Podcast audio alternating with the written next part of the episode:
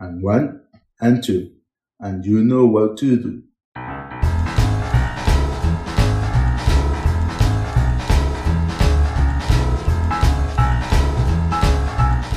Hola, ¿qué tal? Bienvenidos a este episodio, a este capítulo especial, como ya los vamos a tener acostumbrados de todos los miércoles. Las series, el cine, lo que tanto nos gusta y pues de lo que queremos hablar, ¿no? Para podernos distraer en este Jodidos pero Contentos especial, hoy de cine, hoy de una de las masterpieces del año, hay que decir, y de la temporada de premios de lo que se viene ya ustedes vieron de lo que vamos a hablar. Para la gente que, obviamente, para la gente que ha visto la película sabe cómo empecé y de qué película vamos a hablar. Claro, de qué película vamos a eh, hablar. Ma Rainey's Blackboard, ya está bien, perfecto. Gracias vayan, a verla, vayan a verla en, Netflix, está como la madre del blues, más, más rápido. Sí, en Latinoamérica llegó como la ah, madre del blues. La madre del blues, de lo que vamos a hablar hoy en este capítulo especial de Jodidos pero Contentos. Señor Mosquera, salude, ¿cómo le va? Eh, bien, bien, hermano. Ahora vamos a hablar de esta, de este, de esta película que no dura mucho, eh, que está protagonizada por Viola Davis y Chadwick Boseman. Eh, fue la última película que, que hizo Chadwick Boseman, que filmó Chadwick Boseman. lastimosamente se nos adelantó el año pasado por... Yo pensé que había sido primero por COVID pues, cuando llegó la noticia, pero no, había sido de un cáncer que nadie sabía que el tipo tenía y y lastimosamente perdió esa batalla que es muy difícil de ganar y, la verdad es que, que, me da mucha pena porque al ver las producciones que hizo mientras estaba luchando contra el cáncer... Es un, es un actor espectacular. Sí, y un actor que se estaba viendo un paso eh, muy prometedor por, por eh, Hollywood, en el mundo de las películas, porque Maya tenía una, eh, una experiencia muy grande en lo que era teatro en Nueva York. Sí pero en, la pantalla grande todavía no, no era una eminencia, como quien dice. Y la verdad es que el, papel de Pantera Negra lo puso en, en, el, ojo del huracán, como quien dice, y, eso le, ayudó a, a, salir y hacer varias películas y no encasillarse en un solo papel, sino que este era este puede ser que era eh, un, actor muy polifacético. Sí, bastante versátil. Bastante, versátil y, que no se encajaba muy fácilmente en un personaje. Pero bueno, antes de todo, empecemos las redes sociales. Sí, claro, estamos en Instagram como arroba jodidos contentos, estamos también eh, a través de Facebook en jodidos pero contentos. Recuerden, estamos en todas las plataformas digitales, en Spotify, Apple Podcast, Google Podcast. Búsquennos como jodidos pero contentos. También en www.anchor.com. Ya tenemos también el, link para que ustedes vayan a chequearnos. Si no los pueden hacer en nuestras eh, habituales plataformas, lo pueden hacer en la web. Estamos eh, pues al alcance de todos, ¿no? En este gran mundo que es la generación de contenido por eh, podcast. Y como te decía, al arrancar este Pero te episodio... ¿cómo, vamos en esa, en esa métrica? ¿Usted qué Vamos bien, vamos bastante bien. Eh... Te escuchando, la vez pasada nos habían escuchado en Israel, tú, me dijiste, ¿no? Sí, sí, acá, acá las tengo, acá ahora, tengo... Ahora, ¿en qué parte del mundo están eh, tratando de parafrasear las pocotón de pendejadas que andamos diciendo aquí? Y que la gente, pues, de cierto modo les está gustando, ¿no? Sí, claro, nuestra base, nuestra, nuestra tierra, pues, ¿no? Ecuador, donde nos escuchan mucho. Bueno, aquí en los Estados Unidos también tenemos gran parte de nuestra audiencia. En España nos están escuchando ya con mucha más. Ya en España. Eh, ajá, con mucha más este frecuencia. Compañeros, ¿ah? muchos amigos. Sí, eh, Israel, Argentina, Chile y Rusia han sido los países que han sumado. Rusia. Bueno, el señor de, eh, Fernando Monroy la otra vez me sí, sí, sí, sí. no sé si nos estás escuchando, hermano, pero si nos estás escuchando, un saludo. Estás cagándote de frío, ya se vacunó Sí, ya está. Segunda dosis de la Sputnik sí, ya está vacunado. Dice que le ha encantado que lo pinchen. Eh, una de dos veces. Eh, un ruso que dice que le ha tocado que lo pinchen. Eh, bueno, pues hermano, suerte por ti. A ver si nos mandas un par de vacunas para allá. Dudo que nos lleguen, pero pero bueno, suerte por ti que ya estás inmunizado eh, contra este maldito virus que nos ha cagado el año pasado y lo que va de este año. Sí. Eh, bueno, ¿dónde más dice que nos escuchamos? Australia, digo, ¿no? Eh, no, en Israel, en... A ver, por acá está, estaba revisando ahorita las Israel, métricas. oiga, por favor, la, la persona que nos está escuchando en Israel, de verdad yo tengo miedo. ¿ah? España, en España nos está Ah, escuchando España, músico. Sí, ese ley Jairo Rousseau, ese borracho tracaloso que se fue por allá hace años y que no nos para bola. eh, bueno, puede, puede ser que sea este de ahí, ¿no? Sé, Argentina y Chile también, mucha gente nos está Argentina y. Chile. Bueno, yo no contengo a nadie en Argentina.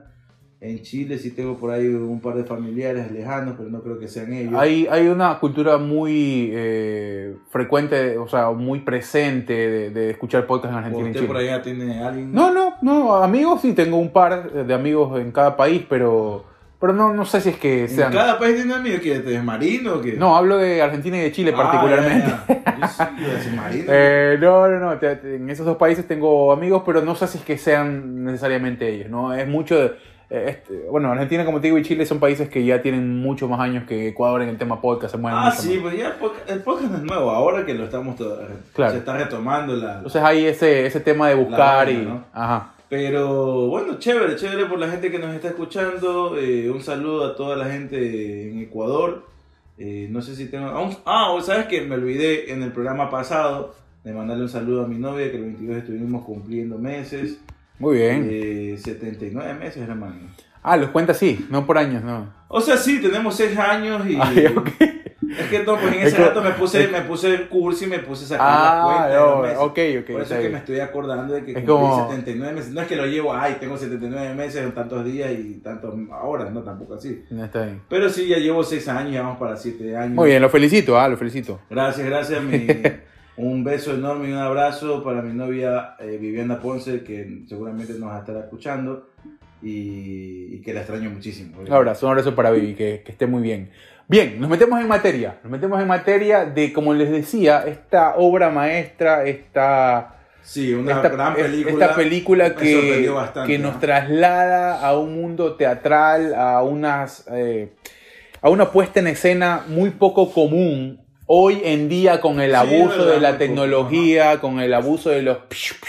De, lo- de los rayos, de los superhéroes, No, de... sabes que en ese, de- en ese sentido no me, no me- en ese sentido no me sorprende, no me sorprende porque, a ver, eh, no era una no era una película que ni, por el nombre vas sacando que pueda ser de ese tipo, ¿no? No, no, no, te hablo, te hablo de que no todos los showrunners o no todos los directores se arriesgan con este tipo de películas porque en las taquillas la respuesta es muy evidente de lo que presenta el sci-fi y lo, y lo que presenta la- la- Es el, que cine, Las películas el cine al Oscar, la mayoría de ellas cuentan historias buenas que no son historias como para ir a ver al cine, ¿no?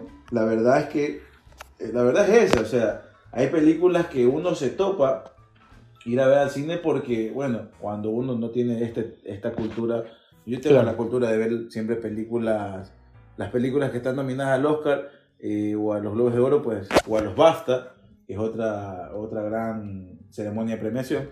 Me gusta verlas porque sé que van a contar una historia buena. ¿no? Claro. Unas, la mayoría sí es verdad, las otras sí me sorprende a veces digo, pero ¿qué, qué tiene esta puta película que no tiene? Yo no le, le vi la, la, la mayor, mayor eh, o sea, mérito para ser, como, para ser nominada. Pero bueno, eh, a lo que me iba a referir en el, en el caso puntual de Netflix, porque Netflix desde el 2018-2019, que llegó a perder varios derechos de- de- Sí, comenzó a hacer cosas buenas. Comen- no, comenzó a hacer cosas, comenzó a hacer demasiadas cosas y muy pocas, y muy pocas buenas. 2000 estás hablando de 2018-2019. 2018, 2019, ajá. Hay grandes títulos entre, esa- entre esas. Entre Sí, esas- pero hay, hay, hay grandes títulos, pero dentro de esos grandes títulos eran muchas excepciones. Porque vi películas, comencé a ver películas con, con grandes actores que no, te, no me contaban ninguna historia buena. O sea, la verdad es que a mí me dejaba muy decepcionado y dije, estos tipos están... Me acuerdo tanto en el 2017 que comenzó a... O sea, ya eh, se rumoraba que Disney Plus Claro. iba a salir, que no sé qué, que este, el streaming que iba a sacar Disney y, y los derechos que iba a perder eh, eh, Netflix de, de reproducir las películas, que, de, el- todo el contenido de Disney que iba a tener, porque obviamente Disney lo iba a sacar en su, en su plataforma streaming. ¿Cómo terminó pasando? Entonces comenzaron a acelerar, porque y después con el, el acelerar el proceso de producción para no quedarse con un gran vacío, pues, ¿no? Claro. Y después con este rumor que Disney va a comprar a Fox y después que se terminó materializando, y que también obviamente el contenido de Fox que estaba en, en, en Netflix también ya no iba a poder salir en Netflix, entonces todavía Por más te la- digo, para, para mí fue más positivo que negativo, porque dentro de lo que Yo tú no dices... digo que fue positivo o negativo, yo digo es que el, el material en sí que estaban sacando no era muy bueno. Pero no todo. No, obviamente no todo, había sus excepciones. Y dentro de esas excepciones está esta película. Pero de ahí en adelante comenzaron como que... O sea, comenzaron a producir bastante que no le no- creo que no estaba importando la calidad, sino la cantidad que, que producían para poder alimentar sus... Y comenzaron a comprar varios productos que ya estaban hechos. Claro. Caso eh, La Casa de Papel, por ejemplo, que es un producto de Antena 3, si no me equivoco, de, de una...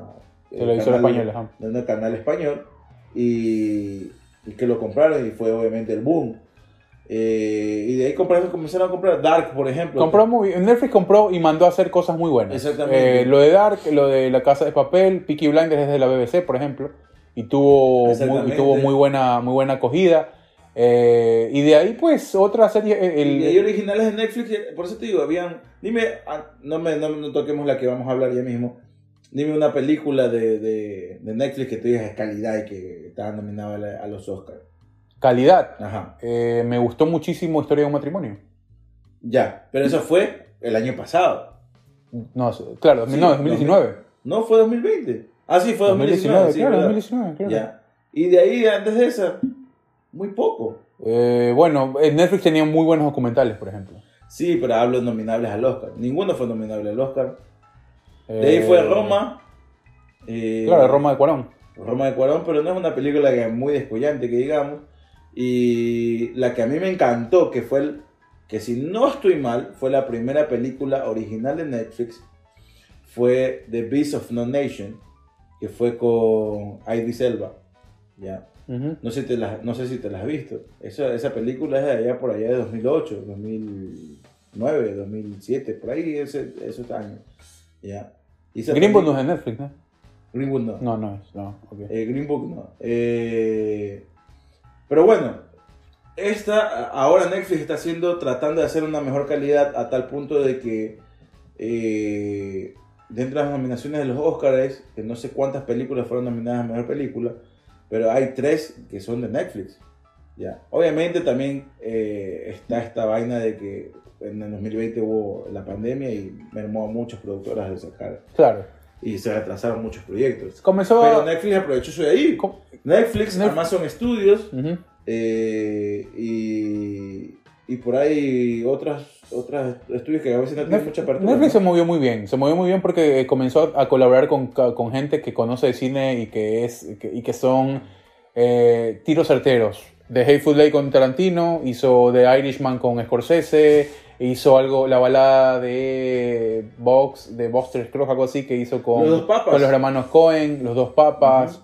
O sea, fue apuntando también un poco más alto. eh, Vino, vio que el mercado se le venía eh, brava la competencia y pues eh, comenzó a invertir bastante bien. Bueno, ¿te parece si nos metemos ya en materia de lo que lo veníamos Sí, hablando? Espérame Ajá. un rato. Las películas, espérate, la película de, de- que te iba a decir, las de Netflix que están nominadas al Oscar.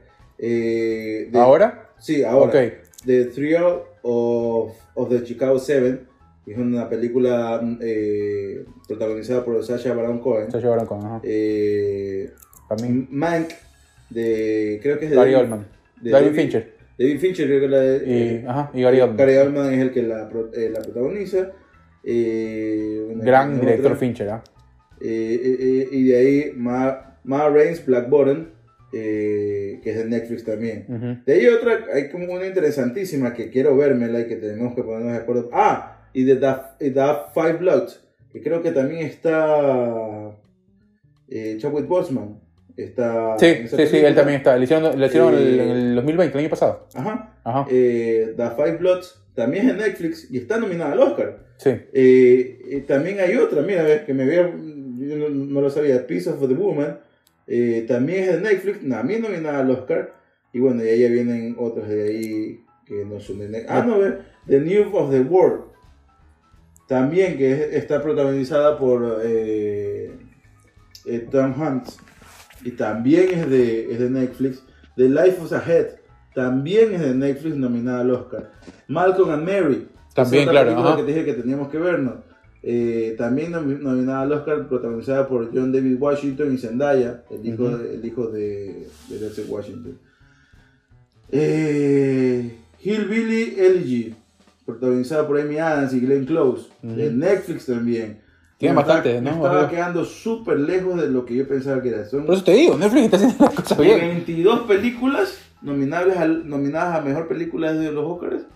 Eh, Netflix tiene todas estas que nombré. Sí, es bastante. es Esta bastante. película, esta película creo que tenemos que vernos inmediatamente, porque la verdad es que ya me está torturando las críticas muy buenas. Es Sound of Metal, eso es de Amazon Studios. Es de un baterista. De Sí, hablábamos hace días que era que le están comparando mucho con Whiplash. Sí, ajá. Sí, sí, sí, sí. Whiplash Eh, es una obra de arte, así que vayan a verla también si no la han visto. Así que bueno. Pero ahora sí, centrémonos en Ma Rainey's Sí, Black hemos Bottom. dado un gran eh, prólogo, Contexto. ¿no? un, un gran contexto de lo que queríamos hablar. Eh, sí, La Madre del Blues o, eh, o Ma Rainey's Black Bottom, la pueden ir a buscar como ustedes quieran. Esta obra teatral llevada al cine eh, de la novela de August Wilson que salió Es en una 1982. Perdón, no es novela, es de la obra de teatro de August Wilson en 1982. eh, y llevada al- de- bueno, desde el guion hasta la puesta, eh, a mí me trasladó al teatro directamente, ver eh, a nivel actuación, a nivel, eh, a nivel tiros de cámara, a nivel de el, el peso que tiene cada uno de los personajes para desarrollar la historia y que se apoya en eso el director. eh, y no tanto en quizás en la creatividad al momento de tirar planos o al momento de- de- de, Tiene buenos planos, ¿ah? Sí, pero, pero, pero hablo de que hay un, hay un evidente peso eh, para contar las evidente- cosas hay en, un en el evidente personaje. peso, eh, primero en los actores que eligieron, eh, sobre todo Viola Davis, una gran actriz, y ya nominada antes al Oscar, no sé si es ganadora del Oscar, la verdad es que ahorita no recuerdo, y Chadwick Boseman, eh, gran actor. Es una puesta en escena y no podría, y no te diría que no, no fuera una como tal, o sea, digo que no es una como tal una puesta en escena llevada a la pantalla grande, porque hay un contexto previo que te explica, que te trata de explicar para darle peso a este personaje que es Ma Rainey's, ¿no? Eh, si no fuera por eso, obviamente la película está contada en un lapso corto de hora y media, Hora y media. mal, y un lapso corto de un eh, evento en específico como tal, un momento específico como tal de estos personajes. Sí. No es una película que te cuenta una- un, un relato de, de varios días, ni de varios meses, ni de varios Sí. años. Es una película que te cuenta un extracto de la vida de estas personas dentro de un lugar y no tiene... O sea, es la, la maravilla de, de utilizar un presupuesto limitado, eh, que me imagino que lo utilizaron la mayor cantidad de presupuestos en ambientar la situación, ¿no? Pero tú ves muy pocos planos abiertos y afuera de... de- Claro, es de- mucho de interiores. Ajá. Es, es mucho interiores Ujú. eh, y que no es difícil ambientar ahí. Claro, por es eso te difícil digo. ambientar porque estamos hablando de una película en, la en los años de 1927, ¿no? Eh, y obviamente tienes que aparentar que estás en Sí, 1927. y lo aparentan las escenas de las Sí, interiores. las la- las aparentan muy bien, la- y- la pero aparentan no se, bien. no se centra mucho en eso, sino se, No, claro. se centra más el peso, por eso te digo, el peso de la película recae en el diálogo, en los monólogos de estos personajes y en la actuación de estos personajes, que son, ya te digo, Viola Davis y Chadwick Boseman muy buenos y no me sorprendería de que el Oscar o el Globo de Oro sea para ellos. Eh, Chadwick Boseman sería obviamente un Oscar póstumo, pero muy bien ganado. Claro, lo que te decía de cómo está mostrada la película eh, es muy eh, a, para mí la apuesta sí tiene muy poco de cine y más de teatro primero, porque en el cine las cronologías son mucho más No, no, no, largas. yo te estoy dando la razón en ese sentido. claro, no, sí, sí. Lo, Solamente que al principio de la película te contextualiza quién es ella. Claro, Y ya, pero- ya se pasa la parte. en efecto, o sea, te quiere dar, claro, te, te da muchos más datos. eh, Que lo hace muy bien, para mí es muy bien. No, Sí. no me hace ruido. El, tema es que sí se sale del bosqueo general del cine porque las cronologías son muy cortas, en este caso de un hecho particular. El tema de eh, no darle esa amplitud que a veces le da el cine con eh, el, el relato de los exteriores, que es lo que, es lo que tú decías. Es mucho de dos o tres locaciones dentro del estudio en Chicago y pare de contar. ¿ya? Entonces eso, eso sí te lleva. El director es eh, George C. Wolf, que, es, que tiene mucho más experiencia en teatro que en, en cine como tal, y, y es evidente, ¿no? Eh, la- al momento de castear, pues creo que hicieron lo mejor. Eh, Sí. al, al momento de hacer el casting, bueno, la verdad es que con Viola Davis tienes muy poco margen de pérdida por eh, apa- la forma de, y, su, y su método de, llevar a cabo los papeles. Y, Bo- y Chadwick Boseman, que lo conocemos, ¿no? Y lo hemos visto ya en otro, en otro tipo de roles fuera del tema del, del mundo de los superhéroes. Y la verdad es que lo hace eh, eh, de, de- de forma espectacular. Sí, por eso te digo, es un actor muy versátil. Y Viola Davis obviamente se ha centrado, eh, no sé cómo, cómo manejará ella la, la, la cuestión de los castings, pero se ha centrado mucho en historias bien contadas. Creo que el peor, el- la peor película en la que la he visto salir últimamente fue en, en- en, ¿cómo se llama? En esta película de DC Comics, ¿cómo se llama? Se me fue el nombre, en la que sale el Guasón y la Ah, Suicide Squad. Suicide Squad Ujú.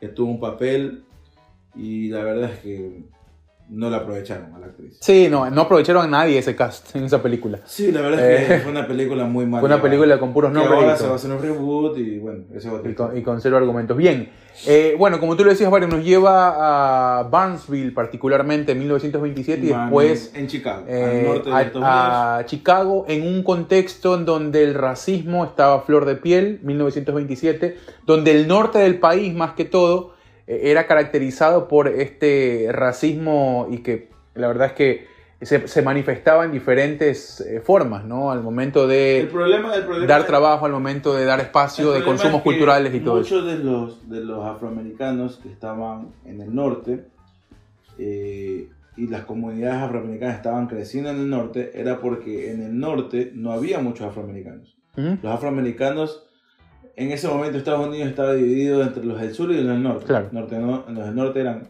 pre- predominaban los blancos y en Y el, el sur, predominaban los negros. Ujú. Eh, pero la- los negros en el sur no es una cuestión de porque eran negros, sino que predominaba también la pobreza. Claro. ¿ya? Y en el norte era la mayor cantidad de, de progreso que se estaba viviendo en el país. O sea, el país lo estaba llevando gracias al progreso que, que- que llevaba el norte. ¿no? Eh, hubo en el 1900, de 1912, creo, si no me equivoco, a 1920, un programa de Inserción. de inser- no inserción, era un programa de llamar a mayor cantidad de personas que vengan al norte a trabajar.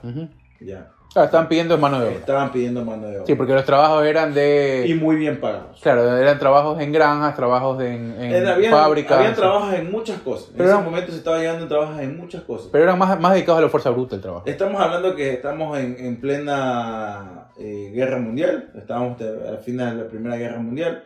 Eh, Estados Unidos recién se estaba incorporando a la, Estaba- a la Primera Guerra. Mundial y estaba a punto de llegar a, bueno, eso todavía no se sabía, estábamos en el 1927, pero en el 29 está la- llega la Gran Depresión. Claro. Pero en el 27 todavía estaba en esa época de ese desarrollo todavía Estados Unidos y llamaron mucha gente para que venga a trabajar eh, y obviamente la gente del sur que estaba muriéndose de hambre fueron al norte dejando botándolo todo en el sur y a trabajar, ¿no? A ver qué pasaba. Dentro de este grupo estaban estas personas que conformaron este grupo de, de- de- de- este, esta banda, ¿no? Sí, Eh, Eh, ¿qué- ella, era, ella era de Georgia. si de no Georgia, sí. ¿Qué, qué van a.? Qué, o sea, ¿cuál es el tramo? ¿Cuál, ¿Qué es lo que se cuenta? Lo que se cuenta es como, como para un poco dar, dar luces de lo que van a poder ver. Es, eh, bueno, la banda de Ma Rainey en una sesión, en una grabación de un disco en Chicago. Exactamente, eso es, es todo. es lo que van a ver.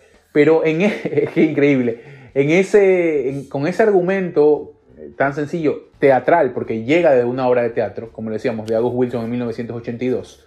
De ahí se saca todo y se lo lleva al formato cine. Eh, se mantiene mucho el orden y, y, pues bueno, ya después se, se adhiere pues lo que la tecnología y mucho más permite. Eh, nos vamos encontrando con personajes que tienen eh, tal, tal peso, y lo veníamos conversando ahora antes de, de- de llegar a, y, y grabar, que no solo la importancia de, de, de ver a Viola Davis, que es la que se lleva todo, bueno, hay, grandes, hay gran, una gran participación de Chadwick Boseman, sí, pero cada uno de los personajes tiene un peso tal que ayuda y que sus intervenciones son determinantes para mostrar el mensaje de la película. El, el, estudio de grabación se convierte como una especie de ágora en donde hay muchos temas sociales, raciales, concepciones de ver la vida eh, de cada una de las personas según las circunstancias de la época. Que la verdad es que. experiencias personales que han vivido, que todas, de todas llegan al mismo denominador común de que son de América porque, claro. porque ellos son afroamericanos. Sin importar la edad, sin importar eh, dónde hayan vivido, sin importar a lo que se dedican, eh, lleva a un solo contexto, que es el abuso de la raza blanca, en este caso contra la raza afro, en el tema oportunidades, en el tema consumos, en el tema campo de acción de, cada una de las personas, eh, qué podían hacer y con qué cara lo podían hacer. o sea, para la gente que vaya a ver la película, no crea que vaya a ver una película donde eh, cada acción está justificada por un contexto que antes se lo vaya a mencionar o que posteriormente se lo vaya a, exponer. Eh, lo que pasa ahí, eh, por eso es que es una gran puesta en escena, porque lo que pasa ahí, mayor, mayor, o sea, eh, después no va a tener una explicación, o sea, una acción que tú vas a ver ahí no es que va a tener una justificación, sino que lo que está pasando ahí es el, el efecto del, perdón, es la causa de, lo, de un efecto de la experiencia previa de estos personajes. Eh, por ejemplo, si alguien no estoy diciendo específicamente lo que pasa en la película, sino que si alguien se pone a llorar por algo es porque comienza a contar algo que le ha, le hace, le ha provocado llanto, eh, pero fue posteriormente. No vamos a ver eh, nada eh, después de ese llanto que, que, siga justificando su acción en el futuro, porque no hay un futuro como tal. no sé si me expliqué bien. Sí. Pero la cuestión es que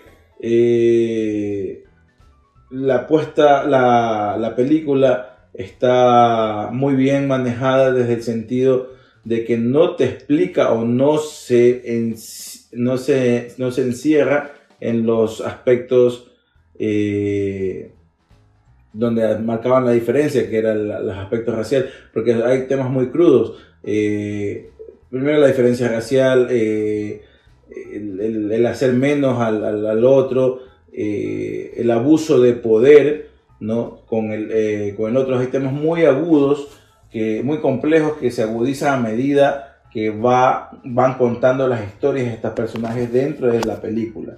Entonces, en sí, la nota es que no esperen que la película vaya a tener eh, cierto, no, la cierto cierta historia después de lo que se va a contar. No, hay justificaciones. Las justificaciones la ves inmediatamente. No hay flashbacks ni siquiera. No, y, Es, y, es, por eso que te digo, o sea, el, el, el, virtuosismo en este caso a nivel actoral es fundamental. ¿Por qué? Porque no solo se trata de un buen guion o de un buen diálogo, se trata de lo que transmite. Y lo que transmite Viola Davis en, sus, en sus conversaciones o lo que transmite eh, Chadwick Boseman en, en, sus monólogos, por ejemplo, que hace un par de monólogos espectaculares. Y el primero es... Eh, eh, es... es, excepcional. La verdad es que Entonces tú, tú, te quedas como que... ahí está, está justificado absolutamente todo. Y aunque tú no veas lo que él cuenta, tú te trasladas por la forma en la que lo cuenta y por todo lo que transmite a, a una imagen tan real y tan palpable de lo que quiere expresar que tú dices, wow, la verdad es que es, muy fuerte lo que le ha pasado a este tipo y hasta cierto punto encuentras empatía, ¿no? Encuentras e, ese, tema empático que, que, es muy difícil porque después ya tú ves el desarrollo del personaje y no se justifica lo lo que hace. Ahora, hay también eh, eh, mucho simbologismo en la película eh, y lo van a notar para la gente que le gustan los detalles. mucha simbología en la parte de actuación, en la postura de ella, eh, en el maquillaje de ella, eh, en, el en los peinados de la época, pero hay uno que es especial, por ejemplo, el Chadwick Boseman es especial. Claro. Eh, el simbolismo del encierro también y del, y del escape, de ese escape que tenía la raza afroamericana en ese momento, porque no es que eran esclavos, porque la esclavitud se terminó en el 1800, claro. pero seguían estando encerrados y solo veían una brecha de la luz y eso creo que se, se, se lo representa muy bien eh, estando en el lugar que están y al final eh, la puerta esta que... Sí, eso es un leitmotiv. Eso es un leitmotiv. ¿Por qué? Porque es, claro, es el leitmotiv en el cine. no, es, no, lo- no lo encuentro como un leitmotiv. Sí, es un leitmotiv porque se repite, la- se repite dos o tres veces la misma idea, el mismo, el mismo Sí, pero intento. yo lo veía más como, o sea, yo lo sigo viendo. Es una- como obviamente es un una simbol- metáfora. Es, una metáfora. Es, Es, sí, una metafórico. metáfora y un simbolismo a, a lo que, a lo que ellos sienten en ese momento. Se convierte en un leitmotiv al momento de que se repite la acción varias veces y de la misma forma. Eso es un leitmotiv. Eh, ¿En función de qué? De que él intenta abrir una puerta en, búsqueda de salir y, y de, de salir de ese encierro, como tú lo dices, ¿no? ¿no? No, era búsqueda de salir de ese encierro, era la búsqueda, de- o sea, yo lo entendí como el simbolismo de, de, de tratar de, de buscar otra salida a lo que en ese momento está pasando, ¿no? Tanto a él como a ellos en general. Y al final se da cuenta de que, de que no hay otra salida, de que Claro, tiene que, que tienes que, que vas a seguir ahí, que la brecha de luz que te va a llegar o la brecha de salida que tienes es muy corta. Claro, pasa por la incomodidad de uno de los personajes y eso es lo que, lo que intenta. El personaje de Chadwick Boseman intenta in- en repetidas ocasiones abrir esa puerta porque hay una incomodidad, hay una especie de que de, de ese encierro, obviamente viéndolo No, desde, el pero- parte, desde la parte sencilla. Después el director lo comenta y dice que es una metáfora del racismo en Estados Unidos. Exactamente, eso es lo que Sí, voy. pero inmediatamente si tú lo ves, tú no, o sea, tiene que decirte Pero yo no me he visto esa parte todavía del, del documental, ¿Qué cosa? de la parte que me estás contando. Yo no me he visto esa parte. Por eso te digo, lo general es que cuando tú eh, intenta, lo- cuando él intenta veo- abrir la Yo veo la puerta, metáfora y el simbologismo del racismo y el simbologismo del personaje de Chadwick Boseman a querer salir también de la banda, de que él siempre está diciendo, voy a salir, Claro. voy a salir, voy a salir. la pero- puerta, la abrir la puerta obviamente es buscar la salida, ¿no? Sí, Eh, pero al mismo tiempo se da cuenta de que no tiene para dónde mucho coger, o sea. Claro, al final, al final, bueno, abre la puerta y se ve que es una, es una pared y eso es lo que termina siendo el racismo en Estados Unidos. Ajá. Tú haces las cosas bien, te pones de una forma eh, y dices que, bueno, y te intentas adaptar, pero sin embargo te encuentras con las mismas paredes repetidamente. Entonces, es- ese es el tema y a eso lo quería llevar él.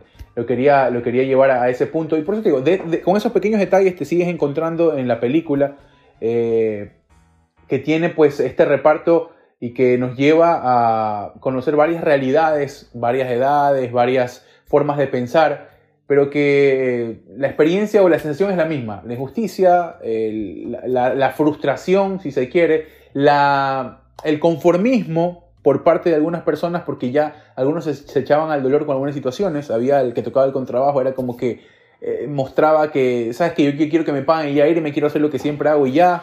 El claro, otro, éramos personas ya mayores. habían, que- claro, había otros personajes que se cuestionaban y decían, bueno, ¿hasta cuándo eh, vamos, a, vamos a aguantar nomás las obras? Bueno, todo te lo llevaban a un punto en donde eh, habían cuestionamientos constantes, otros, otros simplemente se, se conformaban con lo que tenían.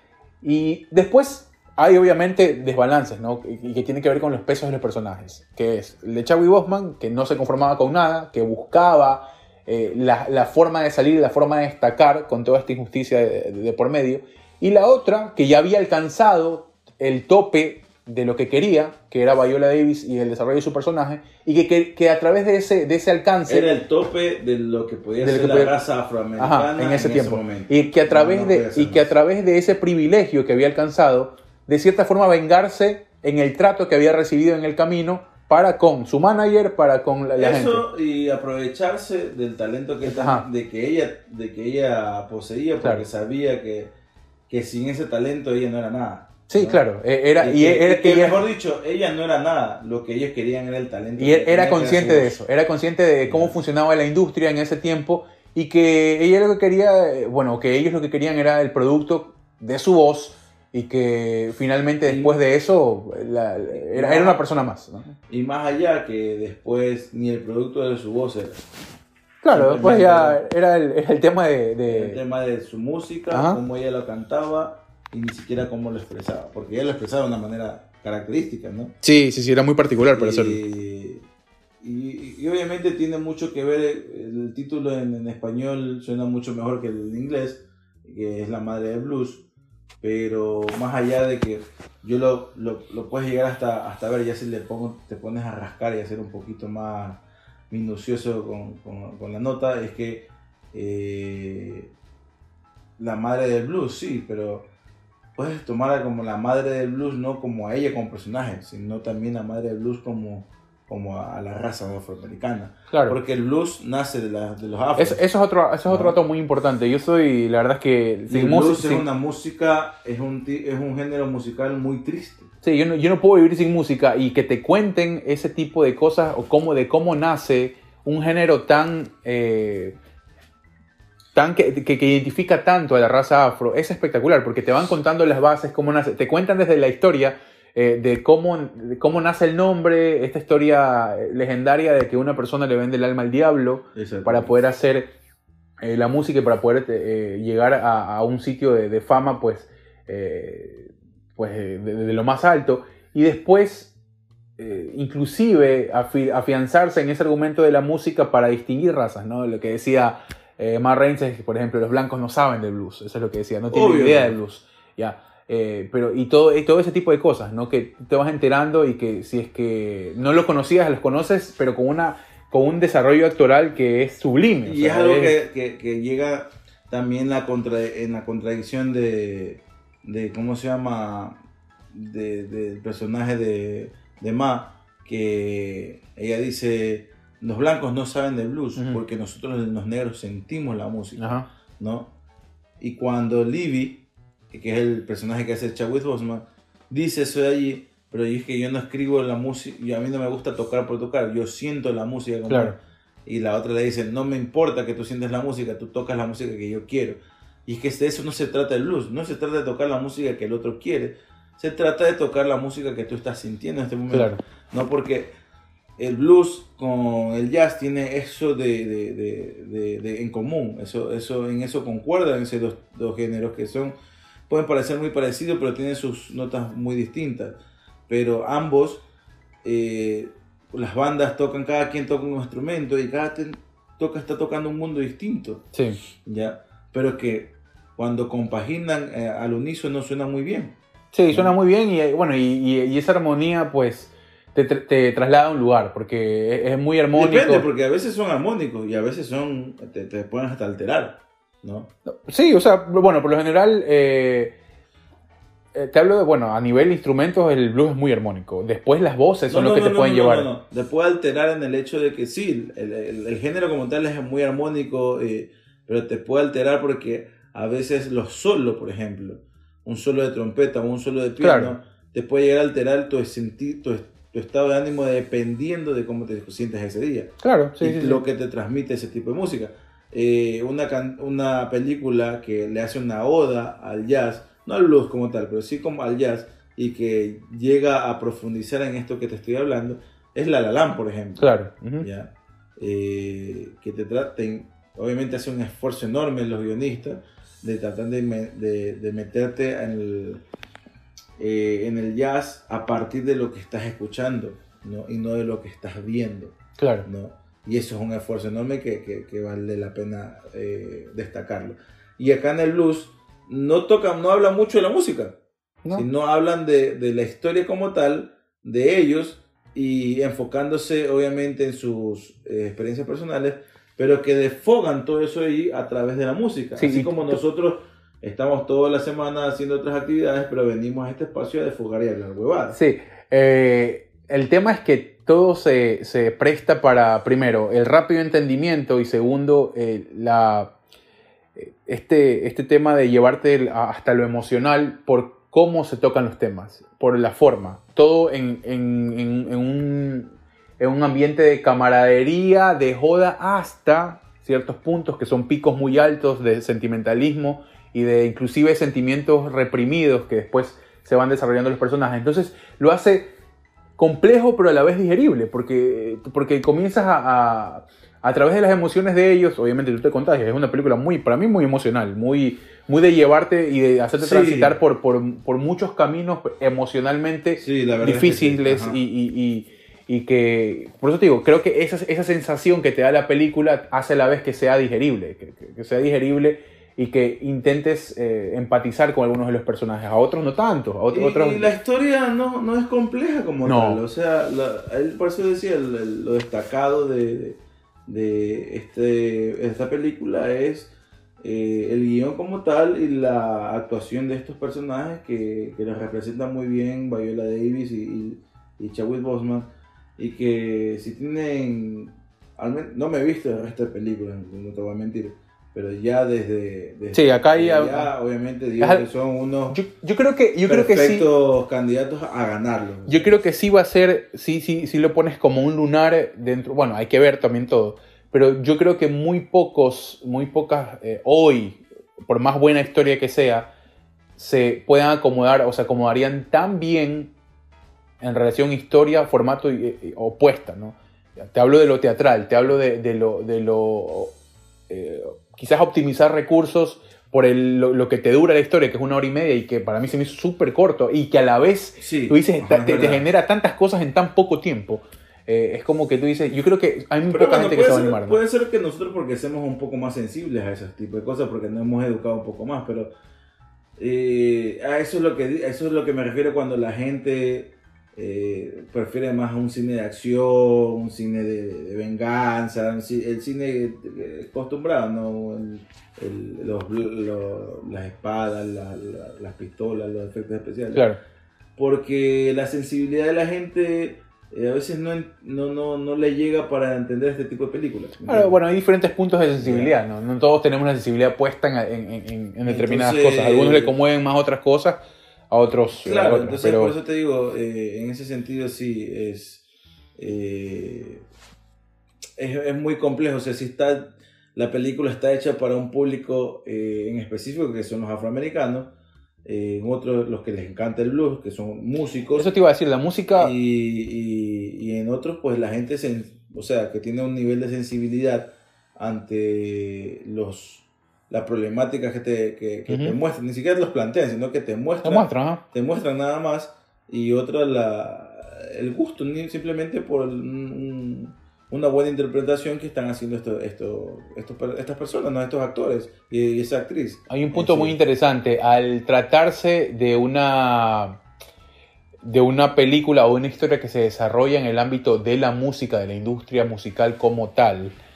eh, a veces se da por sentado de que la música va a acompañar bien.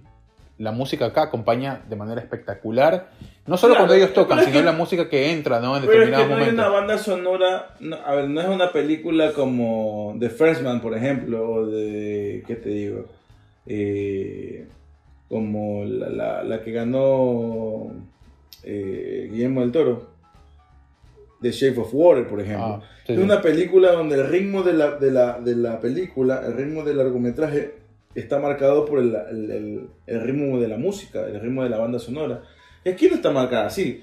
Simplemente No, entra. Por eso te digo, es sutil. ¿Es, es sutil por qué? Porque tú qué dirías. O sea, Es lo no, que te estoy diciendo. Es que lo que es lo, pero es que simplemente es lo que está representando en ese momento, porque no es que es una película donde si la música comienza a, incre- a- a incrementar, eh, es que va a pasar algo, va a pasar algo.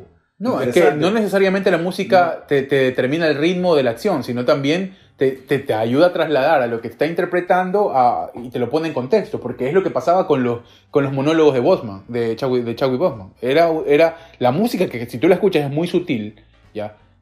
te ayudaba a contextualizar el tema. O sea, por eso te digo, al tú ver o hacerte la idea que vas a consumir algo que tiene una relación directa con la industria musical, eh, lo que te imaginas es que solo, bueno, es lo que tocan y ya. Acá, no, acá, eh, y es lo que quizás, bueno, a- acopla al tema de que... Pero no hay mucha, no hay, Sí, hay música, hay música que tú la escuchas ahí, que está ahí. O sea, espérate, pero no hay música estrategética. Como claro que sí, por supuesto que sí hay música estratégica. Yo, yo no la. En, los, en las dos conversaciones, en la conversación de, eh, de Viola Davis con Simon, que es eh, con Simon, el actor, bueno, se llama Simon, el actor, No, con Kotler. Con Kotler, en esa, en esa, en esa, cuando, cuando ella tira dos frases espectaculares acerca de luz y acerca de la música en el mundo, hay, hay música. Y también en, el, en los solos, en, en- perdón, en los, eh, en los Monólogos. de, de, de Bosman también hay. Hay una música muy Claro, sutil. ese, ese, ese aspecto sí me, me pasó por alto. Sí, O sea, es que es muy sutil, por eso te digo, o sea, o sea, es muy sutil y que para Pero mí... es que, ahí, es que ahí es donde te digo, donde, o sea, la música no, no tiene nada que ver con el ritmo de lo que están hablando, porque eso era algo muy fuerte y quizás hubiera, si hubiera, si lo que querían destacar, el ritmo fuerte a través del- del- de la banda sonora, eh, hubieran puesto una canción que... que- que- Es, lo que, es, lo que es exactamente lo que estoy diciendo, que no determina el ritmo, sino acompaña de forma sutil a lo que está diciendo y Claro, ayuda, o y ayuda más a contextualizar el tema. Porque yo me acuerdo, o sea, me acuerdo que en esta conversación que tienen Viola Davis, que tienen eh, Ma con, con Kotler, Ajá. eh, en un momento hasta ella dice, hay mucho silencio, ¿no? Claro, eso es el final de Y la eso me escena. está- y eso me está, y eso me está, eh, no, no me gusta, me está alterando, ¿no? Es el final de la El escena. ajá. me final- gusta el silencio. Ajá, que es cuando, claro, después Bien. ahí es que están eh, metidos en, el- Entonces, en la parte de abajo. digo, o sea, ahí no recordaba bien si, si había un músico o no, pero bueno, eh, yo creo que ya, ya hemos dicho lo que teníamos que decir acerca de eso, porque eh, ¿qué más podemos destacar ahí? Es una película que está producida por Denzel Washington. Ajá. eh, y, y ya, ¿qué más se puede destacar de la película? O sea, ya hemos hablado de la actuación, es perfecto. De todos. Sí. Pero obviamente destacan dos. Y. Y la, la- obviamente la música, que, que- que eh, en muy pocos pasajes de la- del largometraje se presenta, pero que son. eh, la música diegética está muy bien puesta, obviamente muy coherente con lo que está pasando en la historia, que ya les decimos que es una historia muy corta, ni siquiera pasa un día, simplemente son horas las que están pasando.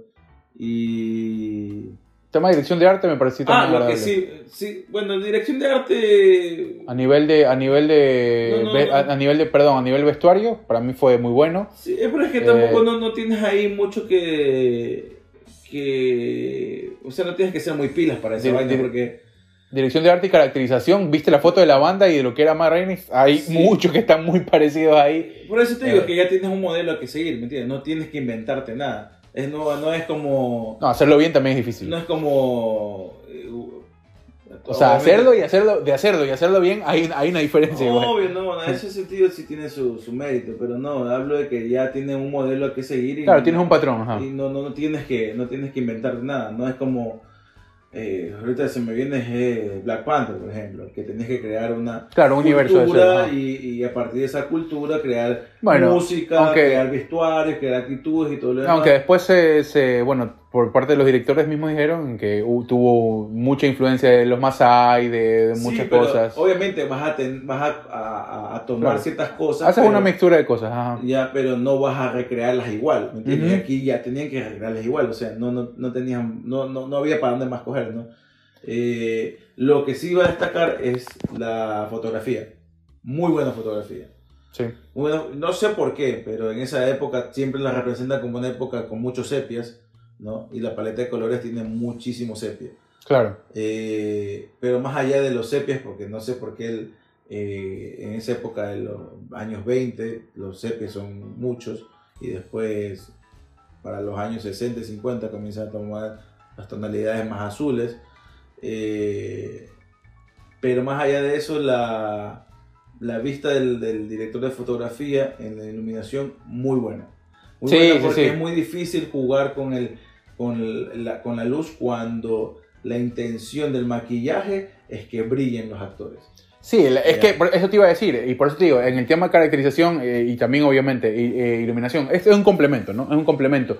Eh, a mí me dio calor toda la película. Claro. A mí me dio calor toda la película. que ellos, aparte que ellos lo dicen. Claro, no solo, no solo por el encierro, sino porque eh, el- eso, eso del sol, de, de, la coca- de las Coca-Colas, de que se, que, trae, que, está, que se están muriendo, o sea, Es que eso, eso es lo y que, que yo, estén brillosos todo el tiempo. es o que sea, eso es lo que yo voy, porque aparte mm, creo que no es, eh, eh, no sé si es general y no quiero herir alguna susceptibilidad, pero por lo general la raza negra, la piel de la raza negra es brillosa, ¿ya? tiene un brillo característico.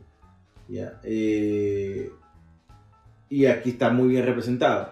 Muy aparte de que hay, que obviamente ellos lo mencionan, que es un, es un verano, hace calor, eh, y, y ella, la- el maquillaje de ella es totalmente sin retocárselo después de haber sudado. no, es bastante rústico. Ya. ajá. Sí, más allá de rústico. Como de creo dar que- dar la percepción como que... de- de- Creo que aparte ya, ya aparte de ser una característica de esta mujer como tal, y era una característica también de la raza negra, el, el brillar la, la piel como tal, el que le brille la piel como tal, de tener un aspecto de como de sucio, de tener como un aspecto de, de, de muy poco interesado en su aspecto físico, a... O sea, hablo por ella, ¿no? Yo creo que fue el momento, ¿por qué? El- ¿Sabes por qué te digo? El momento, en el momento de- del estudio de la grabación, sí. Pero No, cuando tú porque- ya la ves en escena, la ves en escena con unos plumones y con un, Claro, con un maquillaje espectacular, pues. Pero moviéndose y es igualita, ¿me entiendes? sí, O sea, no, claro. Y ahí está justificada. A, a nivel facciones, sí. Yo creo que sí, lo que tú dices quizás el tema de me importa muy poco cómo me veo ahí, quizás se quiso mostrar eso, era por el tema del estudio, pero ya cuando ellos ya van y, y comienzan a tocar afuera, que son muy- tomas muy, muy contadas, ¿no? Que, que es como arranca la historia, ya tú ves algo estéticamente mucho mejor logrado. Obviamente, pero a eso es lo que yo voy. Y ahí por eso digo, destaco ahí la fotografía de la película, porque jugar con la luz, que no queme, que no haya contraste de claros oscuros en la piel negra. Claro, ajá. Ya. Y mucho una piel que brille demasiado. hablamos interiores y todo, ¿no? Claro, Está es todo el tiempo. Eh, o sea, ahí hay, hay un punto destacable, ¿no? Hay un punto muy destacable por parte de la dirección de, de fotografía y también un punto destacable en el maquillaje. Sí, maquillaje y vestuario, porque por ejemplo lo que yo pude ver es que... Es que ahí el vestuario, eso es lo que te digo, el vestuario no creo que sea... ¿Por qué te digo lo vestuario? porque- Vi, el, vi, el, vi parte del, del, del, del, del making of de la película. Y era una vestuarista, una señora de muy, muy avanzada edad, ya. Y ella, aparte... Afro, me imagino. no, era blanca. Eh, aparte de la investigación que hizo, que eran unos, fo- unos folletos así, ella se con- hubo 70, más de 80 extras en la primera en la primera escena de la película donde salen en el concierto, ¿no? Ajá. Este concierto que hay. A cada uno los agarraba, eh, no, más, claro, 80, 90 personas más o menos. Muy- es muy poco. Es muy poco, sí. poco. A cada uno los, los agarraba y cada uno de los de las vestimentas tenían algo particular. No, no eran generales, si te pones a ver. Sí, le decía de los tirantes, pero ella había dicho que, bueno, cada una de las personas tenga algo particular que se usaba en, la- en- en- en esa época, eh, hombres, mujeres, niños de, de, de diferente edad. Pero te digo, o sea, hay una distancia muy, bien grande y hay películas que, que, que lo demuestran y que tú dices, oye, sí, pero tampoco, tampoco era tan, tanto por ahí de hacerlo y hacerlo bien. Y aquí me parece que lo hacen bastante Pero es bien. que es- eso es lo que yo te voy diciendo, o sea, sí puede haber tenido esos, esos detalles que no sé qué, pero que no son eh, destacados dentro de una, una filmación, una producción eh, audiovisual como la que es- estamos viendo, ¿no? Porque, por ejemplo, en Bridgerton es diferente, eh, como estábamos hablando en el programa O sea, pasado. acá también la ejemplo, época, la época es determinante. O sea, o me vas a decir que me vas a decir que hubieras visto la película con los mismos ojos si no hubieran cuidado esos detalles que, que con los que Sí, o sea, No, o sea, obviamente yo tengo, obviamente, Porque te tienen que trasladar a una época. Tengo que ver a un hombre con tirantes y no con un Por eso te y con corbatas y con corbatines, eh, con sombreros, eh, o sea, es- pero es que ya son, eh, ya son modelos a seguir, porque en esa época se vivió así, ¿no? No es algo que tienes que inventarte de cero. Ahora que si le vas a poner alguna cuestión, un detalle en específico a alguno de los personajes o a los 10.000 extras que pueda tener la película, eso ya es más cuestión de la vestuarista y que se lo acepte la, la, la Te dirección. hablo, te hablo- te hablo que inclusive habla- hay, hay detalles de eso, porque parte de la, arranca todo con el tema de los zapatos, por ejemplo. Que esos zapatos Claro. que él quería eran zapatos que no todos en la época tenían o tenían y que acceso a puede tener. acceder, claro. Y Por aparte que digo, para esa época Son, era caro. son detalles que para mí sí suman mucho en la historia. Y que, y o que- sea, pero es que no, pues, eh, bueno, yo ahí sí no digo, no, no, no, ah, para mí no es destacable, eh, no es destacable como lo que fue la dirección de fotografía y como lo que fue el maquillaje, que eso sí es mucho más destacable y se evidencia, ya. ¿Mm? Sí, dejando afuera lo de los zapatos, de ahí no tienes nada más destacable en lo que es pues vestuario. O sea, no, no es Mad Max, por ejemplo. ¿no? Mad Max era mucho más destacable, o sea, No, claro, porque bueno, es que eso es otro, eso es algo futurista y todo. pues, ¿no? eh, sí, Post-apocalíptico o sea, y todo, claro, o sea. Pero eso es lo que me refiero, o sea, no tienes ahí mucho que, que darle mucha vuelta, ¿no? Y, y obviamente tenías que destacar algo de los zapatos porque al final eh, tiene que ver mucho los zapatos, pues, ¿no? ¿No? Entonces tenía que ser algo destacable ahí en el- de los zapatos. Ahora, no me, no, no, lo que sí no sé es que aparte de ser una obra de teatro que está llevada ahora en la pantalla grande, Ujú. es si fue un hecho de la vida real. O sea, los personajes reales existi- existieron. Sí, claro. El hecho como tal, que, que te cuenta la película, ¿eso realmente pasó? Sí, realmente Ya. pasó. Ujú. Eso, eso es lo que no, no me quedaba claro como Sí, sí, sí. en sí. Sí pasó, sí pasó. Y la verdad es que, bueno, más que recomendada que la vayan a ver, que, el- que la... Bueno, está en Netflix ya mucha gente ha hecho críticas, lo más probable, y lo que dicen eh, muchos especializados, portales y críticos de cine, es que, eh, bueno, Viola Davis, por lo menos Viola Davis se va a llevar muchos premios. Y Sí, Bosman también por el tema de su, de, bueno, de la muerte y todo, eh, lastimosamente, ¿no? Pero no, hay, hay- un tema póstumo que también se lo van a respetar, pero bueno, la verdad es que no le debe nada a nadie. No me, por eso te digo, no me he visto las otras películas. Eh, por ejemplo, en The Man de Gary, Gol- de Gary Oldman no me sorprendería la Claro, buena de él, porque es, claro. muy, ma- es muy difícil verlo actuar mal a Gary Claro, Oldman. las películas de Fincher también son buenas. Eh, claro, las películas de Fincher también son buenas. De ahí otra película que me interesa es No Man Land. ¿no? Eh, con Frances McDormand. Eh, pero también no me... Primero que ya espero que ver de Frances McDormand. Y otro, no me sorprendería una, una buena actuación de Frances McDormand. ¿no? Eh, Chadwick Boseman como tal eh, no estaba haciendo este... eh, no siempre ha hecho este tipo de papeles Claro. y él estaba abriéndose como que un paso, ¿no? Ahora, A, eh, a- a tener, eh, a tener un, papeles ya un poco más importantes. salir de Black Panther. O sea, salir de la no, no, porque el tipo, o sea, yo siento que nunca se encasilló en Black Panther. Era, no, no fue un, un Robert Downey Jr., que era, que sí le costaba más porque Robert Downey Jr., Iron Man era Robert Downey Jr., o sea, la misma personalidad. ¿no? Creo que Robert Downey Jr. de hecho tiene muchas, muchos más papeles, eh, muchos más intentos y trabajos en papeles que Chadwick Boseman. Obviamente, pero porque tiene una, una- un mayor eh, Y creo que filmografía atrás y, y después. De- y de creo Iron que, Man. y, hasta- y sabiéndolo, y, para hacer- y ahora que hace la comparación, creo que ninguna producción de Chadwick Boseman se, se compara con lo que hizo Dow- Downey Jr. en Chaplin, por ejemplo. A nivel actoral, eso- por eso ejemplo. te digo, pero es porque él, antes de ser Iron Man, Claro. ya tenía una, una, una serie de filmografía atrás que, que, que Claro. le pesaba. ¿no? A- a- Y lo hizo, y lo hizo bastante Ah, bien. O sea, comenzando de que Chadwick perdón, que Robert Downey Jr. comenzó a actuar desde los 5 años. Claro. ya. Eh, pero a partir de que hace Iron Man, que es su renacer con la actuación como tal, se le hizo, yo lo siento que se le hizo mucho más complicado salirse del papel.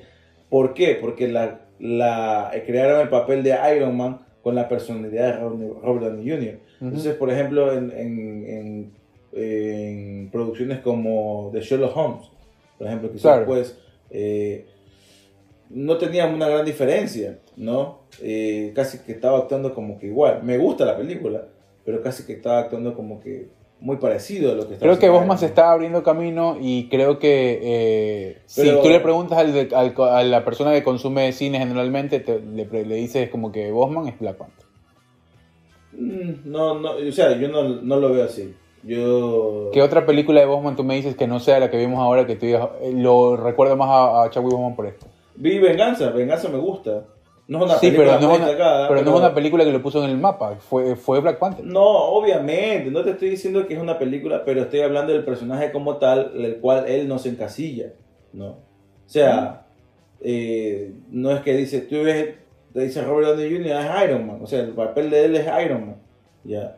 Eh, sí, te van a decir el de, el de Chadwick Boseman, primero que ni siquiera se van a acordar de cómo se llamaba, el, el que hace Black Panther te van a Claro, decir. no, bueno, hay un tema, hay un tema de, de- de trayectoria que, y de tiempo en la industria que, Exactamente. claro. No te va a decir el negrito este que hace Black Panther, ¿no?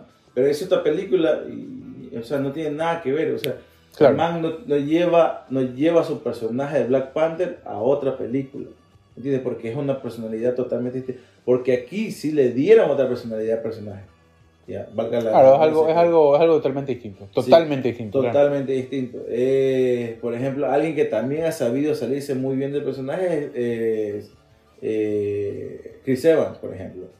Ya, ha hecho otras películas y otras series muy buenas que no tienen nada que ver con lo que él hace en Capitán América.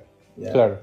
Eh, y de ahí alguien que también les cuesta, porque por ejemplo siento que le, le- le está costando demasiado salir de ese personaje es a Chris Hemsworth con el personaje de Thor. Sí, bueno, Chris Hemsworth está más para un O sea, cine más de acción, más... Para mí actualmente... Eso es la vaina, ¿me entiendes? Para mí actualmente, Esa es la no. nota, esa es la nota como, como un actor. Ya te vas a encasillar en una sola. Es como la roca, ¿me entiendes? Bueno, una cosa es casi, claro, encasillarse en un género, tú dices. escasillarse en una forma de actuar. Eso es lo más difícil, porque sí, puedes hacer, puedes hacer otro género, pero por ejemplo, Iron Man a eh, Marvel, a lo que hacía en Sherlock Holmes, son dos géneros distintos. Claro, es ficción, obviamente, los dos, pero el otro es acción, obviamente, impuro Claro. efectos especiales. El de acá no tenía Tiene, tiene- claro, tiene que ver también con, con, con dirección y, y todo lo que, Y lo Chris se- por ejemplo, Chris Hemsworth está encerrando en un cine de acción que no tiene mucho, o sea, porque es cine de acción bueno, y- pero este no tiene mucha profundidad. El único que el medio por ahí creo que hizo bien fue el último que también hizo en Netflix, que fue, no me acuerdo cómo se llama, Rescate, algo así. Ah, sí, sí. Operación, Operación- Rescate. que- Operación. Rescate, algo así. Que me gusta, pero es acción. Claro. ¿Y qué, qué, qué lo saca de ser actor ahí? Que no lleva el martillo y lleva una, una AK-47, que, o sea... Bueno, tiene, tiene, no todos los actores son versátiles. Es muy difícil tener esa versatilidad Ah, eso- que, lo- que lo ah, tienen, eso que lo es- tienen pocos. A eso Ajá. es lo que yo me refiero, ¿me entiendes? Eso es lo que eh, este actor Chadwick Boseman lo estaba haciendo muy bien y lastimosamente ya lo vimos, falleció. Y que si llega a ganarse el Oscar, eh, no va a ser por el hecho simplemente de que falleció y démosles como un, eh, en honor el, el- el Oscar. No, lo hizo muy bien. Lo hizo lo muy hizo muy bien. Cosa que pasó también igualmente con Heath Ledger, por ejemplo, para no decir razón. bien. Sí, sí, sí. Ya. Merecido, Eh, merecido. Era merecido. No Sí. más que porque se haya muerto y como un, un Oscar honorífico, se lo merecía en ese momento. Claro. Bueno, eh, la verdad es que ha sido un gran capítulo. Hemos analizado una de las películas del año. Ya como lo, como lo hemos dicho, una de las producciones del año. Eh, vayan a verla, totalmente recomendada. La madre del blues está en Netflix. Ahí a la gente que anda más en ese portal, más en Ecuador, Latinoamérica, más, a- más anda mundo, por ahí. Netflix está en el mundo. Claro, eh, En Latinoamérica llegó como la madre del blues. Eh, y en, bueno, en Estados Unidos, no sé, en otros, en otros lugares no escucho. En Israel no sé cómo habrá llegado. sí, Pero eh, de Ma Reigns Blackboard, ¿no? Ya saben cómo también buscarlo. vayan a chequearlo. Así que esa ha sido la recomendación. Que tengan una gran semana. Síganos en redes, síganos en nuestras plataformas, en Spotify, en Google Podcast, en Apple Podcast. Seguiremos con ustedes la próxima semana con mucho más temas, con mucha más diversión, mucho más relax. Siempre jodidos, pero contentos. Que estén muy bien. Exactamente. Síganos en todas nuestras plataformas, en todas nuestras redes. Párennos bola, por favor, señores. Carguen, compartan esta vaina y que vamos a seguir adelante. Ya después le vamos a pasar sombrero para seguir haciendo y hablando pendejadas como hacemos todos los días. Chao.